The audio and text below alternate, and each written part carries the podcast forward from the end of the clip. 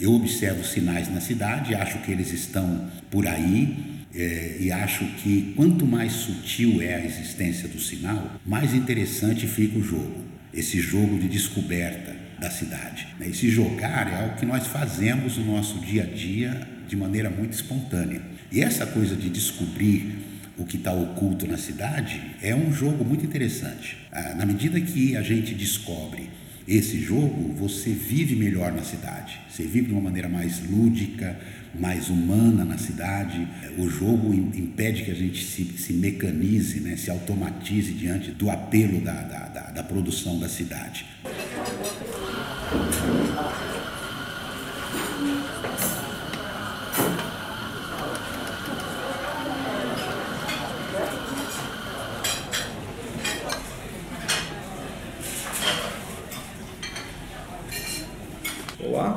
Este é o Patrimoniar, o podcast do CPC, o Centro de Preservação Cultural da USP. O CPC é parte da Pró-Reitoria de Cultura e Extensão Universitária e a nossa missão é pautar, refletir e propor ações sobre o patrimônio cultural da Universidade de São Paulo. O CPC está sediado na Casa de Dona Iaiá, aqui no bairro do Bexiga, no centro de São Paulo, e está aberto à visitação do público.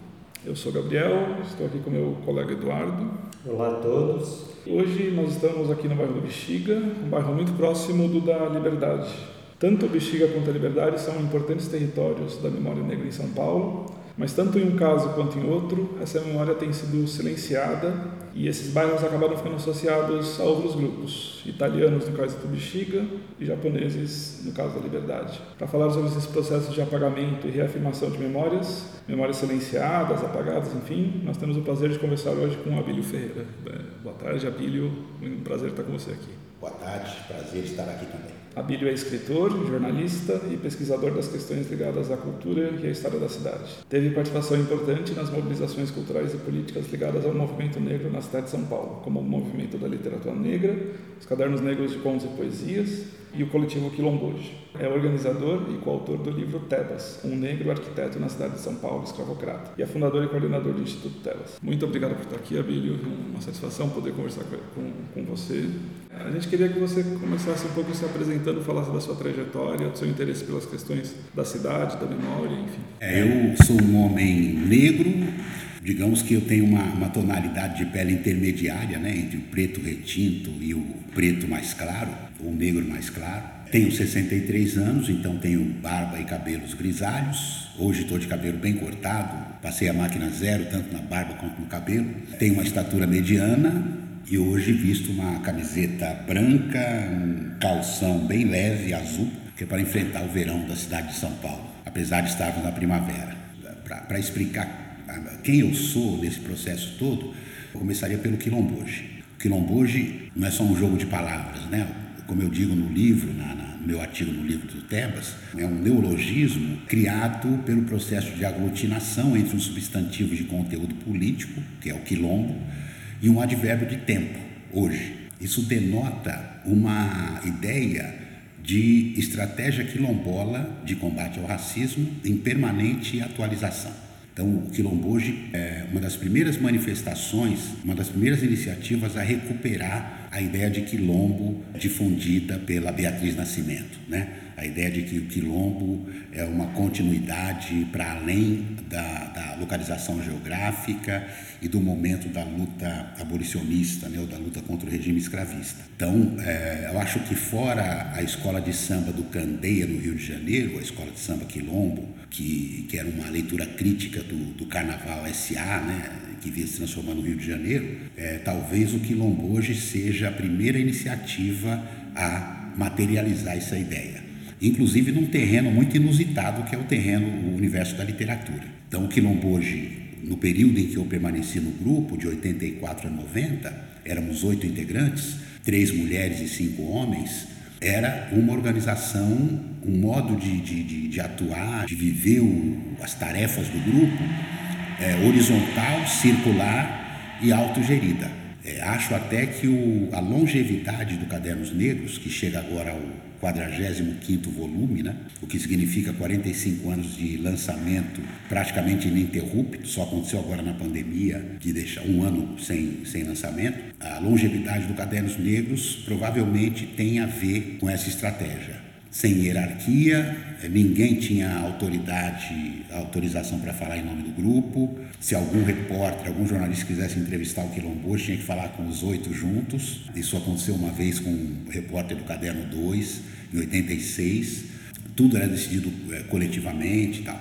Ali foi uma grande escola para mim, né? tanto do ponto de vista da formação como escritor, como cidadão, como ativista, mas também do ponto de vista do, da experiência da linguagem, que é algo que hoje para mim é mais definido, naquela época nem tanto, mas acho que isso determinou meu olhar sobre a cidade. Isso nos traz até aqui. Toda a interpretação que eu tenho feito da cidade de São Paulo tem a ver com essa formação.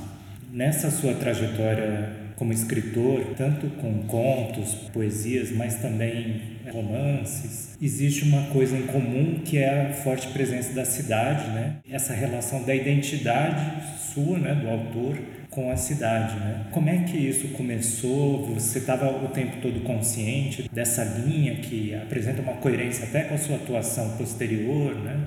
É, eu acho, eu não tinha essa, essa consciência não. Isso, isso eu estou inclusive é, discutindo isso na minha dissertação de mestrado agora, que eu estou concluindo, inclusive na, num campo da filosofia que sofreu um processo de aprimoramento dos anos 60 para cá, que é o campo da hermenêutica. A hermenêutica, chamada hermenêutica romântica, era uma, uma técnica de interpretação de textos bíblicos, textos jurídicos tal, mas a partir dos anos é, 60, a partir do, do Martin Heidegger, do Gadamer, né, esses filósofos alemães, ela passa a ganhar um, um, um status de hermenêutica filosófica. E essa hermenêutica está muito mais preocupada com a, a, ontologia, quer dizer, com o modo de ser desse indivíduo que interage com aquilo que vai ser interpretado. Então, interpretar é uma maneira de viver, uma maneira de existir que determina a maneira como a gente enxerga as coisas ao nosso redor. É, e isso acontece independente da nossa vontade. O Gadamer, inclusive, se menciona um, uma requisição daquilo que será interpretado. Aquilo que vai ser interpretado nos requisita a interpretar, independente da nossa decisão. E isso já estava presente, esse tipo de existência já estava presente nas filosofias africanas há muito tempo. Tem um autor brasileiro, paulistano chamado Henrique Cunha Júnior, que tem um texto inclusive sobre isso, um texto eh, publicado na revista Espaço Acadêmico, acho que em 2012 ou 2010, o seguinte título: Se eu fosse ensinar filosofia africana, ensinaria a hermenêutica do bem viver. E é nesse texto que ele vai mencionar que há, há seis mil anos os africanos fazem isso é, vivem essa situação de, de, diálogo permanente com as forças da natureza é, e com as demais é, forças da, da, sociedade e tal. Então isso nos coloca mergulhados no mundo, né? que é depois o que o Heidegger formula no Ser e Tempo e tal. Essa sistematização feita pelos, por esses alemães, na verdade é uma, é uma sistematização de um pensamento, de um modo de viver que já estava presente nos povos originários, indígenas, africanos e tal e que determina muito da maneira da gente olhar, olhar o mundo, da maneira da gente viver. Então eu acho que isso vinha acontecendo comigo desde o início. A experiência no Quilomboje acabou por reforçar essa ontologia, sobretudo por conta da, da, da discussão da literatura, do, da convivência em grupo, do trabalho coletivo e o fato do Quilomboje ser uma, um fenômeno urbano paulistano. O Quilomboje foi fundado no Bar Mutamba, ao lado de onde, de onde foi o Diário, o Diário Popular, o Estadão, né, ali na Rua Major Quedinho. Ali hoje agora chama Diário Gril, mas ali chamava Mutamba. Era um boteco, 24 horas no ar, muito frequentado por jornalistas,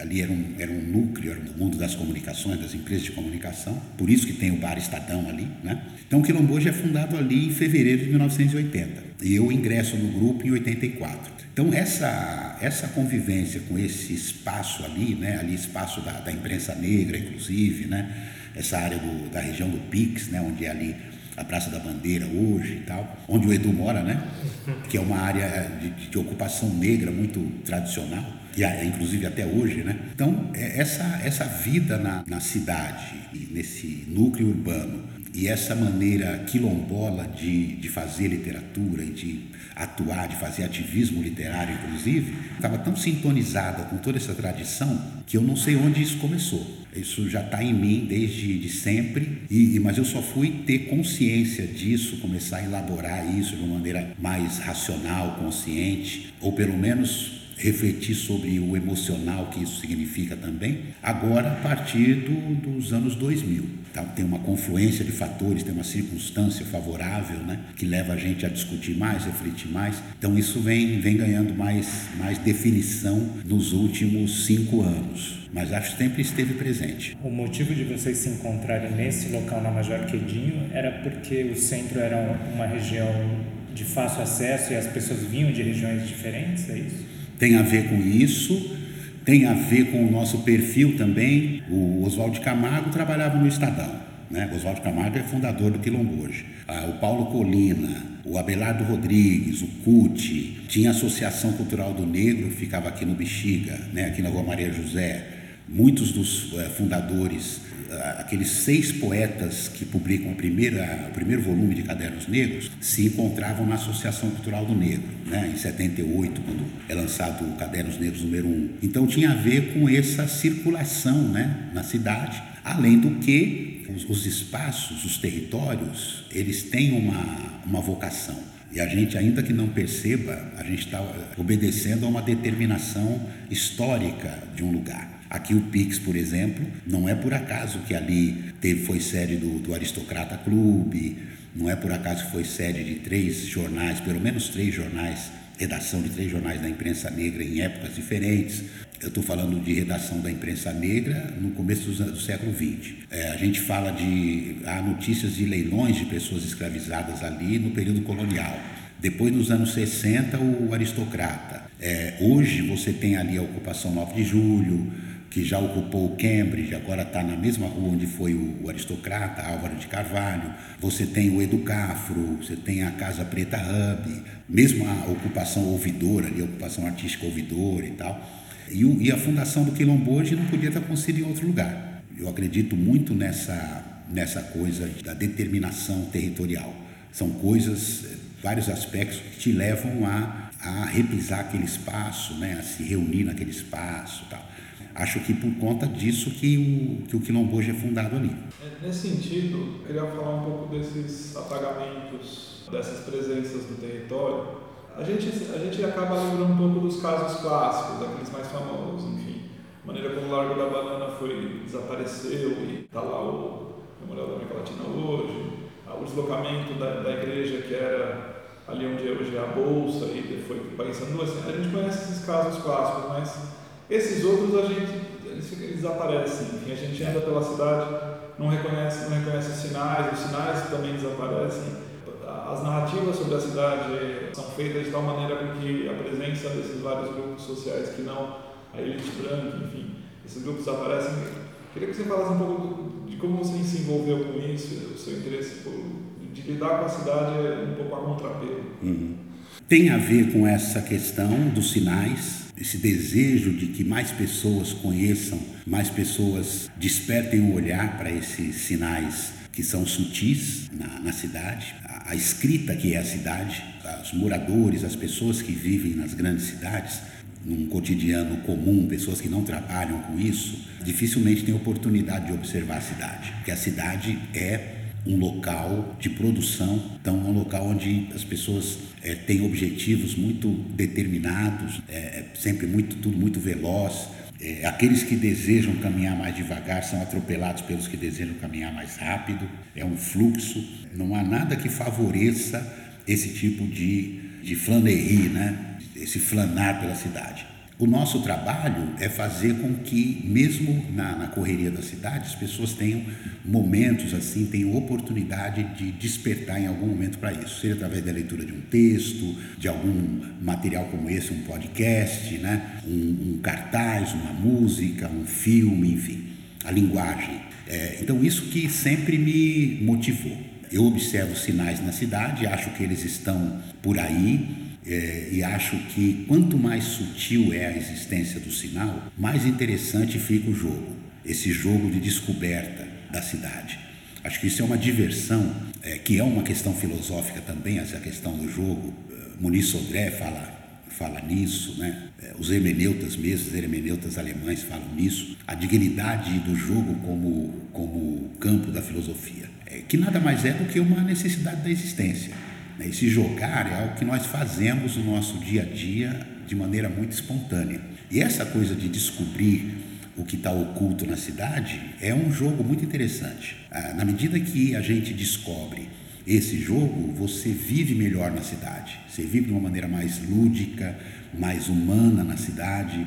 O jogo impede que a gente se, se mecanize, né, se automatize diante do apelo da, da, da, da produção da cidade. Isso tem me levado a, a a trabalhar e, e, tem despertado o interesse de, de um número crescente de, de, pessoas. Por isso nós estamos aqui. Eu acho que o que tem despertado o interesse das pessoas por esse trabalho, meu e de outros ativistas, é, é justamente esse jogo. Acho que esse jogo é uma, é uma coisa atraente. Por hora, nós temos aí esses lugares clássicos né, que você falou, e acho até que a recepção do Tebas, calorosa que o Tebas recebeu, tem a ver com isso. Quando as pessoas descobrem algo que estava oculto e que é uma surpresa, assim, né? A maneira como Tebas foi recepcionado, tem sido recepcionado, mostra isso, né? Há um, um misto de, de perplexidade, eh, de indignação por aquela informação ter estado oculta até então, mas também de prazer da descoberta. Ultimamente, eu descobri na, nas minhas próprias anotações, no meu próprio trabalho, descobri relações que eu não, antes não fazia entre o Tebas e a região da Liberdade. Porque o Joaquim Pinto de Oliveira, que nasceu, sempre se acreditou que ele tenha nascido em 1721, porque existe uma, um texto de um padre que encomendou, que acompanhou o sepultamento dele, o velório e tal, um texto de próprio punho que a gente localizou na, no arquivo da Cúria Metropolitana, que diz que o Tebas morreu de gangrena no dia 7 de janeiro de 1811 e que foi sepultado aos 90 anos de idade na igreja de São Gonçalo, que é aquela igreja atrás da Catedral da Sé, ali na, na Praça João Mendes. Tem um estudo recente agora, 2019-2020, Luiz Gustavo Reis, um historiador da Unifesp, uma tese, uma dissertação de mestrado, em que ele questiona a data de nascimento. Talvez o Tebas tenha nascido em 1734 e não 21. Mas, seja como for, é, ele morre em 1811 e vivia em São Paulo desde meados do século XVIII, desde mais ou menos 1750, vindo de Santos, trazido de Santos por um mestre pedreiro português, Bento de Oliveira Lima, que tinha uma equipe de, de, de homens escravizados, de quatro homens, né? quatro mestres pedreiros, que era uma equipe muito curiosa, né? é um escravocrata urbano, né? que montou uma equipe especializada em cantaria de pedra. O Tebas é o que ficou mais famoso, tanto que o nome dele permanece ainda hoje e nós não sabemos nada sobre os outros três e nem sobre os centenas de, de, de taipeiros, trabalhadores que construíram a cidade. Esse momento, né, de, de 1750 mais ou menos a 1811, dá três décadas e meia de um, de um Tebas vivendo numa São Paulo que era um vilarejo. São Paulo, que ainda não era São Paulo do café. Está trabalhando no centro, no triângulo histórico, né? Então o Tebas atua nos três vértices do triângulo, que são os três conventos, o convento do, do Carmo, o convento de São Bento e o de São Francisco. Duas dessas obras, dessas intervenções, estão presentes na paisagem, que é o caso da fachada da Igreja da Ordem Terceira do Seráfico Pai São Francisco, no Largo São Francisco, e a fachada da Igreja do Carmo, que é a igreja que restou da demolição do convento para construir a Secretaria da Fazenda ali na Angel Pestana. Né? A fachada da igreja do convento de São Bento, do mosteiro de São Bento, desapareceu por trás dessa fachada nova que fizeram a partir do século XX, já por volta de 1911, 1910 e tal. E o chafariz da misericórdia, né, que é ali no cruzamento da rua direita com a Quintino Bocaiúva, que era um chafariz, a única obra não religiosa do, do Tebas, a única obra encomendada pela prefeitura que não é uma, uma edificação, uma igreja, né? todas as outras são obras religiosas. Ele tem, além dessas cinco em São Paulo, né? Então os três conventos, o Chafariz da Misericórdia, a reforma da matriz da Sé, que era uma, uma matriz antes da demolição e da construção da catedral. Ela ficava ali onde hoje é a estátua do Anchieta, na Praça da Sé. O Largo da Sé era um largo acanhado, não tinha nada dessa dimensão da São Paulo gigante, né, que só passa a existir a partir do século XX. E a sexta obra é o Cruzeiro Franciscano de Itu, que é um cruzeiro de 11 metros de altura, todo em varvito, que é a pedra da região. E por que Itu? Porque Itu tinha grana. Tebas atuava onde tinha dinheiro. É uma maneira de identificar a, a movimentação do Tebas é essa.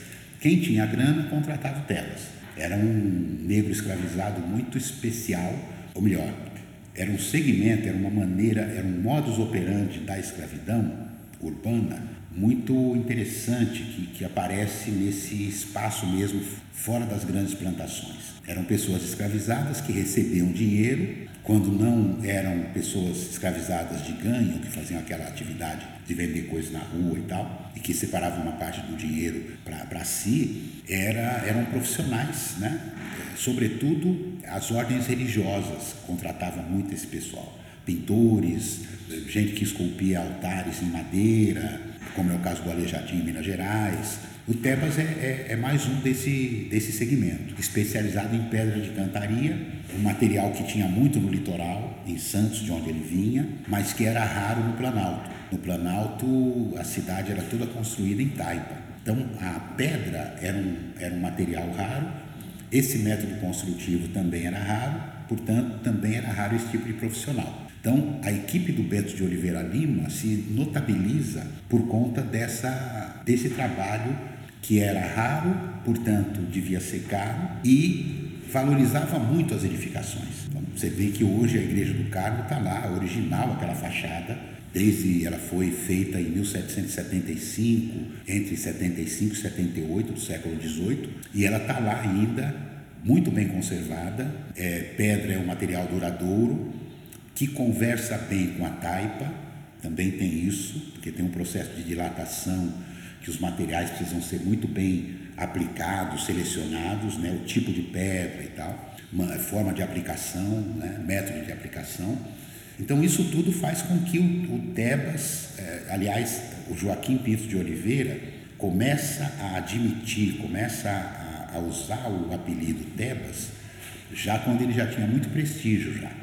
E essa palavra Tebas, Geraldo Filme já fala, né, naquele depoimento em 92, no programa Ensaio, falando sobre o processo de criação do samba enredo de 1974, né, para a Escola de Samba Paulistano da Glória, sobre Tebas, é, ele diz exatamente assim: no tempo dos velhos, quando a gente queria chamar alguém de craque, de bamba, a gente dizia fulano é um Tebas. E é uma palavra que nos dicionários você vai encontrar com é, etimologia tupi e em outro como etimologia quimbundo.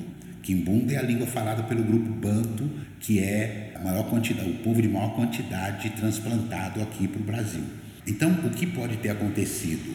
Esse espaço público frequentado tanto por indígenas como por, por africanos ou pessoas é, muito próximas, descendentes muito próximos desses, desses povos, falando uma língua muito, se não um quimbundo, se não um tupi, muito próxima, é, línguas, é, criações originadas dessas línguas, que é o caso da palavra teba, se você não encontra em dicionário banto, por exemplo, dicionário quimbundo, é uma palavra de criação brasileira, né? Então, muito provavelmente, nessa convivência nos chafarizes, com, tendo um nome que circulava entre a população, uma pessoa que as pessoas admiravam, né? um cara que era admirado, um negro que era admirado pela população, justamente por ter construído um equipamento utilitário que era popular, que era, servia a vida ao cotidiano das pessoas. Você vê é, as aquarelas, os desenhos de José Washington Rodrigues, por exemplo, dos chafarizes, mesmo aquele painel que tem ali no, no Largo da Memória, ali, painel de azulejo ali que mostra uma cena do século XVIII ali em torno de um chafariz, você vê que há uma convivência e a Carolina Maria de Jesus, no quarto de despejo, descreve isso muito bem, ainda nos anos 60, nos anos 50, como era essa coisa de pegar água. A fila para esperar para a vez de pegar água. Então havia muito conflito, havia também muita sociabilidade, havia muita troca de informação, e isso durante muito tempo. Então, essas pessoas que conviviam nesse espaço público provavelmente criaram a palavra Tebas ou retomaram a palavra Tebas, que já existia, para apelidar o Joaquim Pinto de Oliveira. Essas três décadas e meia, os últimos 35 anos da vida dele, ele convive com o Cemitério dos Aflitos em pleno funcionamento. Então, o Cemitério dos Aflitos é inaugurado em 1775 de 1775, quando é inaugurado o Cemitério dos Aflitos, a 1811, quando Tebas morre, é um período em que ele está convivendo com as pessoas que foram açoitadas, que eram açoitadas ali naquele pelourinho do atual, do atual Lago 7 de Setembro, na Avenida Liberdade, com as pessoas que eram criminalizadas ali na Casa da Câmara e Cadeia, bem no, em frente à Igreja de São Gonçalo, com as pessoas que eram enforcadas no Largo da Forca, atual Praça da Liberdade, e com as pessoas que, que eram é, acolhidas no, na Santa Casa de Misericórdia, na Rua da Glória, ou no seu primeiro endereço no Largo da Misericórdia, por isso o nome. Essa associação eu venho fazendo ultimamente, que a gente tem, por, por causa da nossa formação ocidental, científica, acadêmica e tal, a gente acaba isolando os acontecimentos. Mas ultimamente eu venho notando, fiz essa, essa constatação de que nessa de tentar imaginar como era o cotidiano do Tebas, da, da cidade naquele momento, então você vê, para aquelas pessoas que não conhecem São Paulo, que não se lembram dessas localizações, a igreja de São Gonçalo, é, o triângulo histórico, é, fica a cerca de 150, 200 metros do Largo da Praça da Liberdade. Então, a proximidade hoje já é, já é bem grande.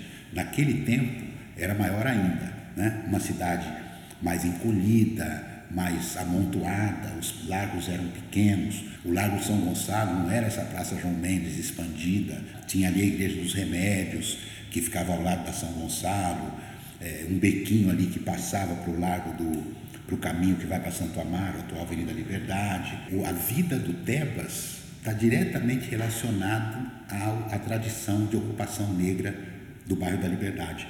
Por coincidência, mas não por acaso, eu, eu sempre gosto de, de, de, ressaltar que coincidência é a incidência de mais de um fato ao mesmo tempo, não significa que seja um acaso. É, por coincidência, o, a Escola de São Paulistano da Glória, que é o berço do Geraldo Filme, uma escola fundada pela mãe dele, onde ele vai produzir esse samba enredo sobre o Tebas, é uma das manifestações né, da tradição negra, da, da, ocupação de tradição negra do bairro da Liberdade. Assim como a Escola de Samba Lava Pés, da Madrinha Eunice, assim como a Frente Negra Brasileira, é, onde hoje é a Casa de Portugal, que é, uma, que é também um deslocamento entre o, o triângulo histórico e a liberdade, porque, segundo o livro do Márcio Barbosa, organizado pelo Márcio Barbosa sobre a Frente Negra Brasileira, as primeiras reuniões da Frente Negra aconteceram no Salão das Classes Laboriosas, que é um salão que ainda hoje tem um prédio ali todo caindo aos pedaços, na atual Rua Roberto Simons, nem que era a Rua do Carmo.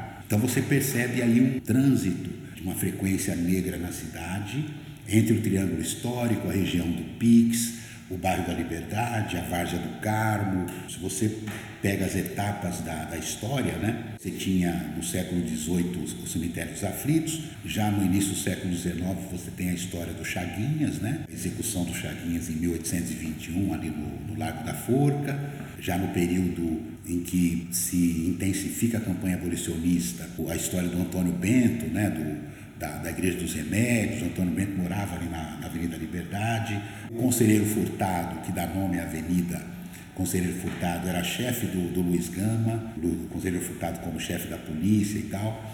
E no pós-abolição você tem a Frente Negra Brasileira, até a partir dos anos 30, em 37 a fundação da, da Lava Pés, já nos anos 50, 60 a Paulistano da Glória, então você tem uma ocupação negra ao longo do tempo sinalizada na cidade. Então a gente tem aí é, agora esse caso das, das escavações do metrô. Primeiro, que a escavação do sítio arqueológico dos aflitos abriu um precedente de interesse da opinião pública sobre a arqueologia urbana que não havia. Então a própria Lúcia Giuliani, que é fundadora da Alaska, a empresa que vem fazendo essas escavações, me relata que ela fez escavações em Guarulhos, no centro de Guarulhos, fez na, em São Miguel, por conta da capela de São Miguel Arcanjo, fez escavações no Lago da Batata e nunca houve um interesse tão grande como aconteceu no caso da Liberdade, por causa de uma também de alguns fatores que coincidiram ali. E esse interesse que foi despertado pela arqueologia urbana a partir dos aflitos teve consequência no sítio arqueológico Saracura. Então, quando acontece o achado na Saracura, havia já uma preparação da opinião pública e mesmo dos ativistas, né? Tem uma combustão por conta da ontologia bexiguenta.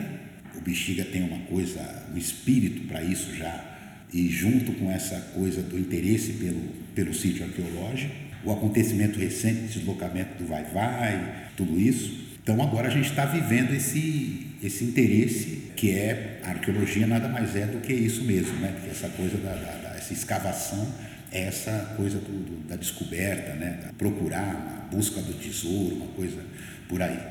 É, e aí você contou, enfim, essa história que você contou de São Paulo, que é essa história, desse, essa imagem que a gente sempre lembra do, desse palimpsesto, que é essa cidade que se constrói em cima de si mesma e vai, é. vai fazendo com que, se, com que se desapareçam esses, esses antigos largos, esses antigos, os nomes das ruas mudam, os nomes das praças mudam, enfim. Não tem uma, o Lago da Misericórdia a gente quase não vê mais, a, a região ali da igreja de São Gonçalo completamente diferente do que é hoje, enfim, essas coisas vão desaparecendo, mas alguns sinais ficam. É. E alguns sinais ficam e algumas pessoas reconhecem, outras não, e alguns sinais ficam.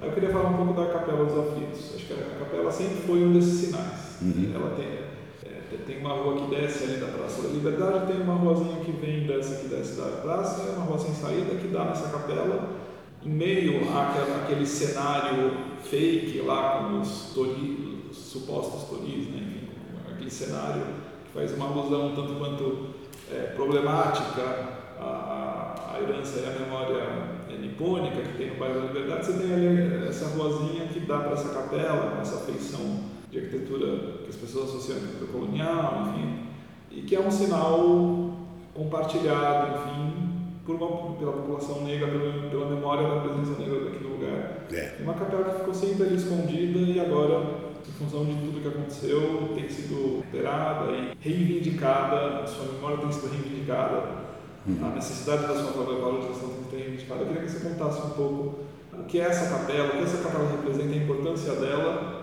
e o que, tem em jogo.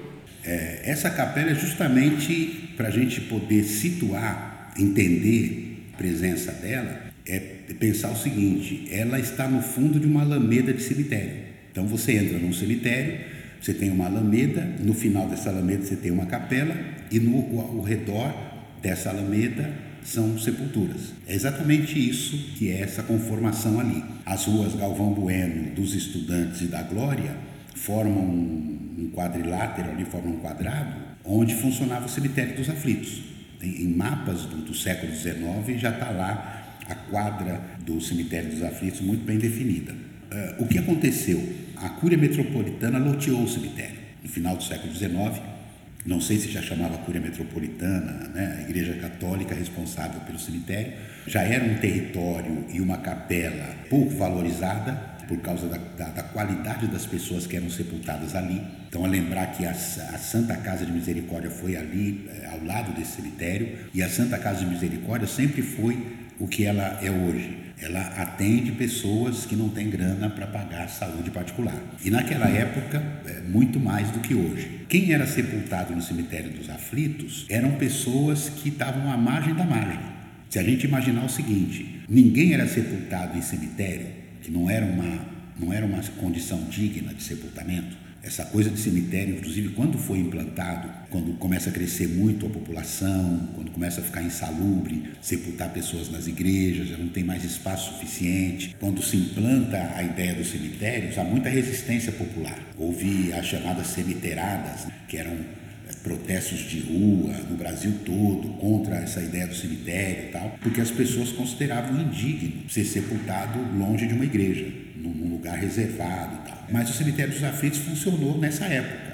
Então, isso dá uma ideia de, de, da qualidade das pessoas que eram sepultadas lá. Não eram pessoas nem pertencentes a irmandades de pretos e de pardos. Então, num período escravocrata, em que você tinha igreja, irmandades de homens pretos, irmandades de homens pardos, e nem nessa, a essas irmandades as pessoas que eram sepultadas lá pertenciam. Então eram, eram pessoas indesejáveis, eram prostitutas, eram pessoas é, que tinham algum tipo de doença incurável, criminosos, que eram sepultados ali.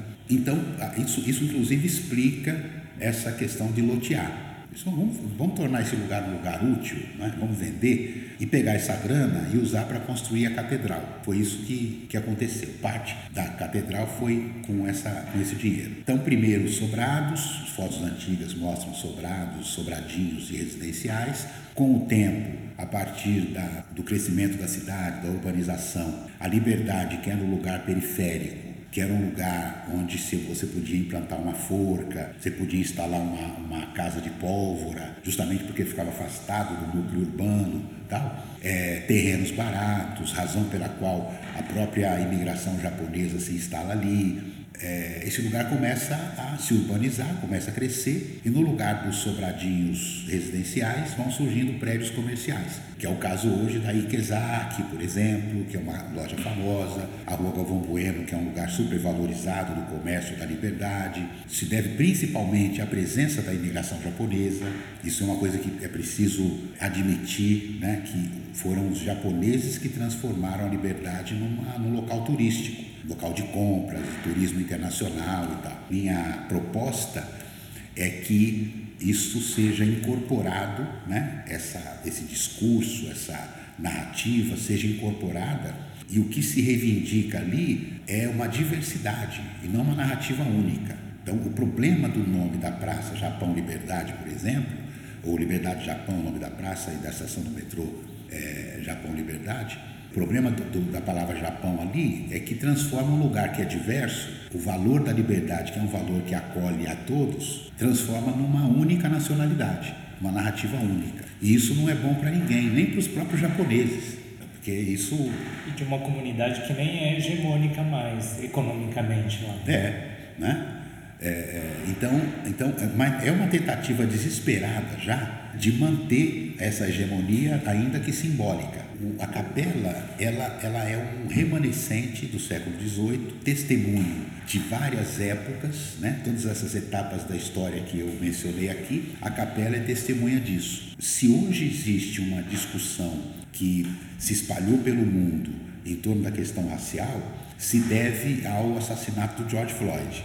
E o assassinato do George Floyd é um acontecimento corriqueiro que já vinha acontecendo há muito tempo. O próprio Spike Lee já denunciou isso em Faça a Coisa Certa nos anos é, 80. O ápice do filme é justamente o, o, sufocamento de um homem negro pela polícia no Brooklyn, né, em Nova York. Se, se aparece no cinema, inclusive no momento de afirmação do cinema negro americano, na indústria norte-americana de cinema e tal, é porque já era uma coisa que vinha acontecendo há muito tempo. Só que o assassinato do George Floyd aconteceu num momento específico, com certas circunstâncias, que fez com que, inclusive, se associasse uma coisa que eu sempre achei muito curioso, do movimento do Black Lives Matter ter associado a violência física sobre um homem negro à violência simbólica das estátuas. Eles associaram uma coisa com a outra e passaram a derrubar estátuas por conta, como sinal de protesto. Isso tem a ver com esse, dialoga com essa questão simbólica do nome da praça, da liberdade e tal. E a capela representa esse sufocamento que o George Floyd sofreu, que os homens negros vêm sofrendo na agressão policial, porque ela ficou sufocada no meio daqueles prédios e a demolição do, do sobrado ao lado dela, aí subiram, ergueram aqueles prédios comerciais. Mas ainda tinha um sobrado residencial que ficava colado na capela, que dava frente num terreno que fica de frente para a Rua Galvão Bueno e fundos para o Beco dos Aflitos. A falta de legislação na época era tamanha para regular essas, essas questões que, a, que uma, as fotos que a gente vê antigas desse sobrado ao lado da capela mostram que a, a varanda do sobrado nos fundos ficava a cerca de 30 centímetros da torre da capela. Então, isso mostra uma proximidade diante de uma edificação histórica tombada pelos órgãos, tanto municipais, pelo, pelo, pelo Compresso, pelo Condefá, uma falta de proteção né, da legislação. Um empresário chinês, de uma empresa chinesa que pretendia construir um shopping ali, é, resolve demolir o sobrado. E isso é que detona todo o processo. É uma área de interesse arqueológico, essa demolição acontece em junho, de maio para junho de 2018, desperta a atenção, os devotos da Nossa Senhora dos Aflitos, temerosos por conta da estrutura da capela, que já estava com 239 anos nesse momento, fazem uma denúncia, uma carta aberta e começam a distribuir, mandam para os órgãos todos e tal. E aí que acontece a interdição da obra e aí vem à tona, vai puxando o fio da meada. Paralisa a obra porque está numa área de interesse arqueológico. Aí se descobre que o alvará não permitia demolição. Aí vai se fazer a escavação arqueológica, descobre-se é, sete remanescentes humanos ali. Um lote apenas leva a gente a pensar nos demais lotes. Quer dizer, se mais prédios ali foram demolidos, se houver escavação, vamos encontrar remanescentes humanos que na época se disse, quando houve o loteamento, os remanescentes daquele cemitério tinham sido transferidos para o cemitério da Consolação. E aí a gente descobre que não, que não foram. Se foram, não foi na, na totalidade. É, junto com esses remanescentes, esses sete remanescentes, vieram à tona uma série de outros aspectos. E isso é que despertou o interesse da opinião pública, essa conjunção de fatores, essa trama narrativa, porque é importante ressaltar, em junho de 2018 acontece essa denúncia dos devotos. No mês seguinte, uma campanha que já vinha acontecendo desde o ano anterior, que era na Câmara dos Vereadores, para colocar o nome, a palavra Japão no nome da praça, já tinha sido apresentado um projeto de lei em 2017 que não, que não passou, né? foi aprovado na Câmara, foi vetado pelo então prefeito João Dória.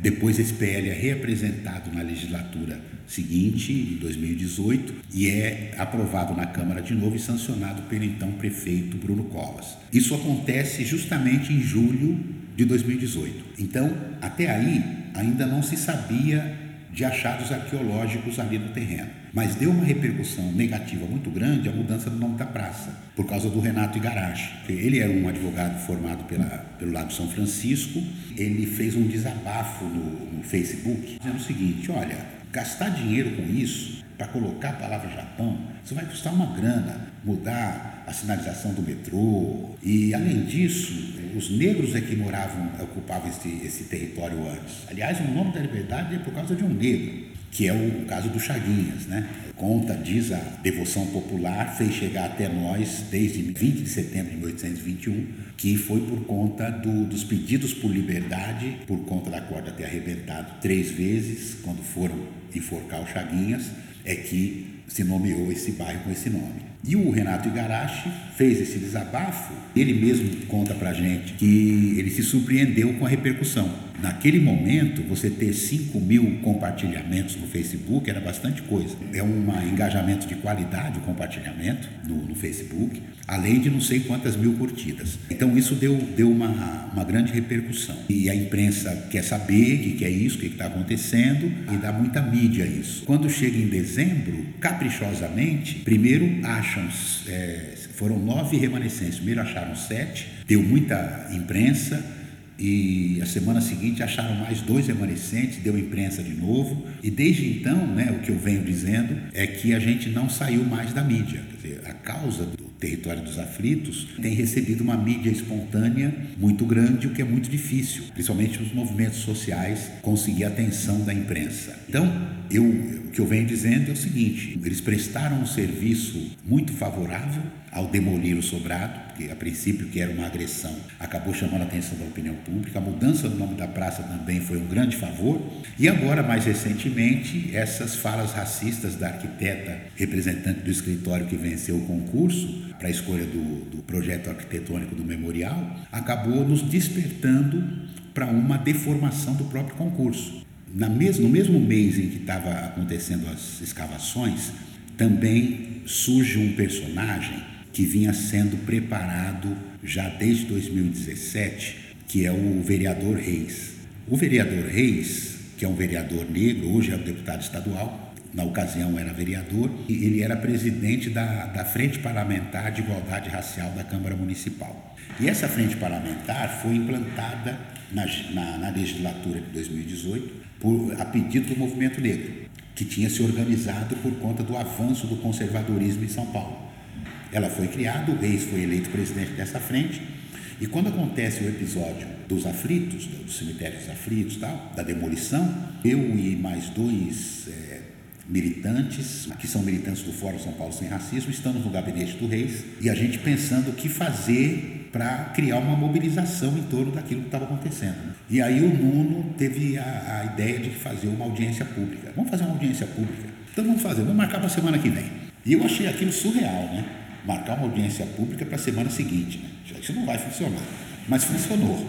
A audiência pública foi um sucesso, principalmente pela qualidade do público que foi Todos os órgãos convocados compareceram, órgãos de defesa do patrimônio, né, subprefeitura, Ministério Público e na plateia também a, a militância e tal. E, a, e, foi dali que surgiu o projeto de lei que cria o Memorial dos Aflitos, projeto de lei de autoria do Reis. A lei foi sancionada em janeiro de 2020 e agora, em 2022, a, a prefeitura lançou o edital para escolher um projeto arquitetônico para construir o memorial.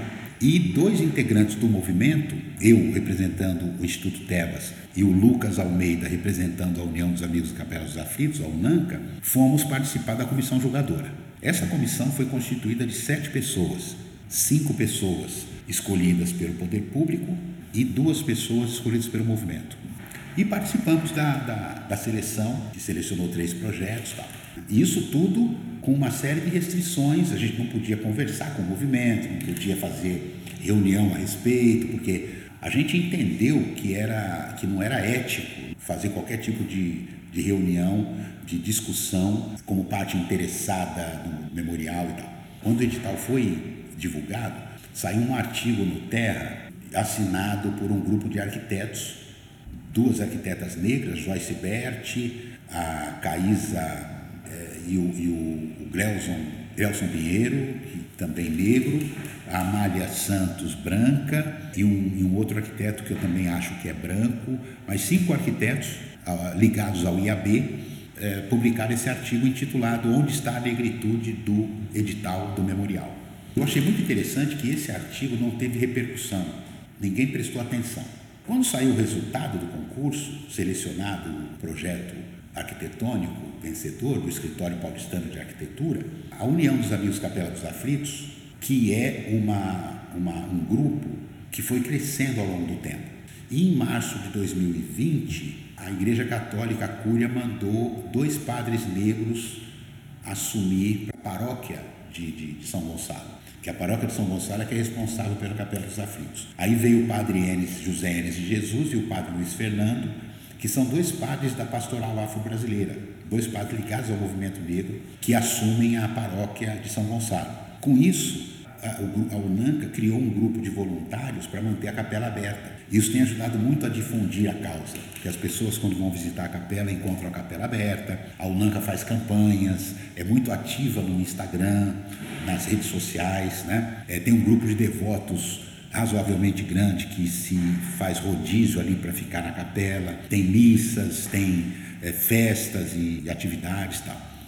Nós criamos, desde 2018, criamos o Cortejo Memória de Chaguinhas, né, todo dia 20 de setembro, que é uma agenda também de mobilização e tal, é, de maneira que é, a UNANCA já tinha um corpo crítico, uma massa crítica suficiente para quando saiu o resultado, o edital do concurso, eles é, protestaram.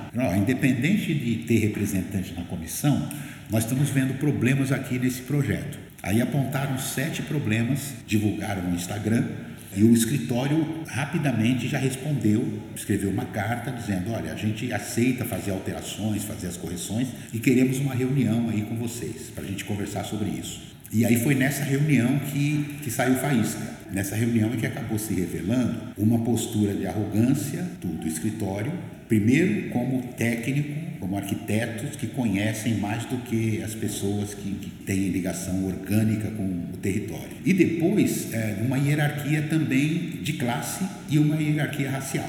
Isso ficou explícito na, na, naquele encontro, que foi todo registrado em audiovisual, depois a gente debateu esse vídeo no Sindicato dos, dos Jornalistas e tal. E a partir daí foi crescendo um debate. Quando eu vi o vídeo, eu comecei a me dar conta. Nós tínhamos pensado que ter dois representantes na comissão julgadora seria suficiente para a gente fiscalizar o processo, mas não era suficiente, porque tem questões técnicas, tem uma questão de trocar, como a gente não, não somos arquitetos, então você, você avaliar projetos de arquitetura sem ser arquiteto, é, foi uma relação assimétrica nessa comissão. É, o movimento social é constituído de pessoas que fazem isso nas horas vagas, não são profissionais. O poder público paga, remunera equipes de especialistas para fazer isso o dia todo.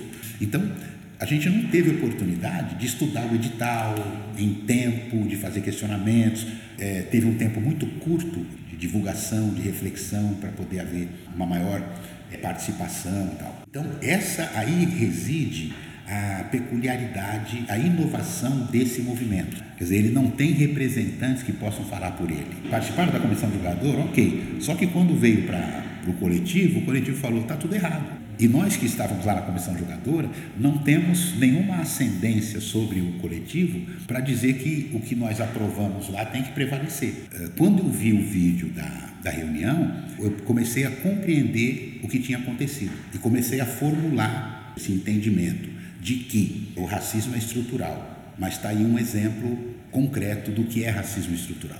A maneira como a sociedade está organizada não podia dar outro resultado, porque os escritórios de arquitetura que têm estrutura para formular um projeto sem ganhar nada, para ter uma equipe, para formular um projeto para participar de um concurso, já são escritórios que têm a, a, a hegemonia racial branca já estabelecida. E aí você tem uma questão histórica da, da presença de, de, arquitetas e arquitetos negros nas universidades, ou mesmo indígenas, que é outra voz que precisa ser representada ali no bairro da Liberdade, em São Paulo, no Brasil. A percepção seguinte de que, de que o concurso revelou uma estrutura desigual da sociedade.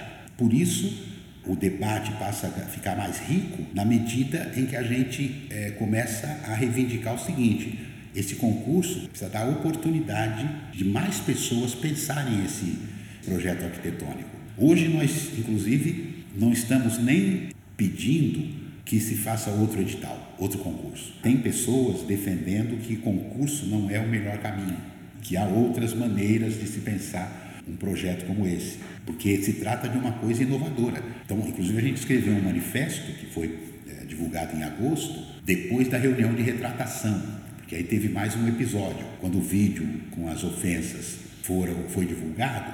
É, um exemplo desse conflito que aconteceu na reunião a arquiteta Ana Marta de Tolvo, né, que é uma das representantes do escritório, uma pessoa indígena, uma jovem indígena que estava na reunião. Hoje o movimento indígena tem adotado a seguinte estratégia.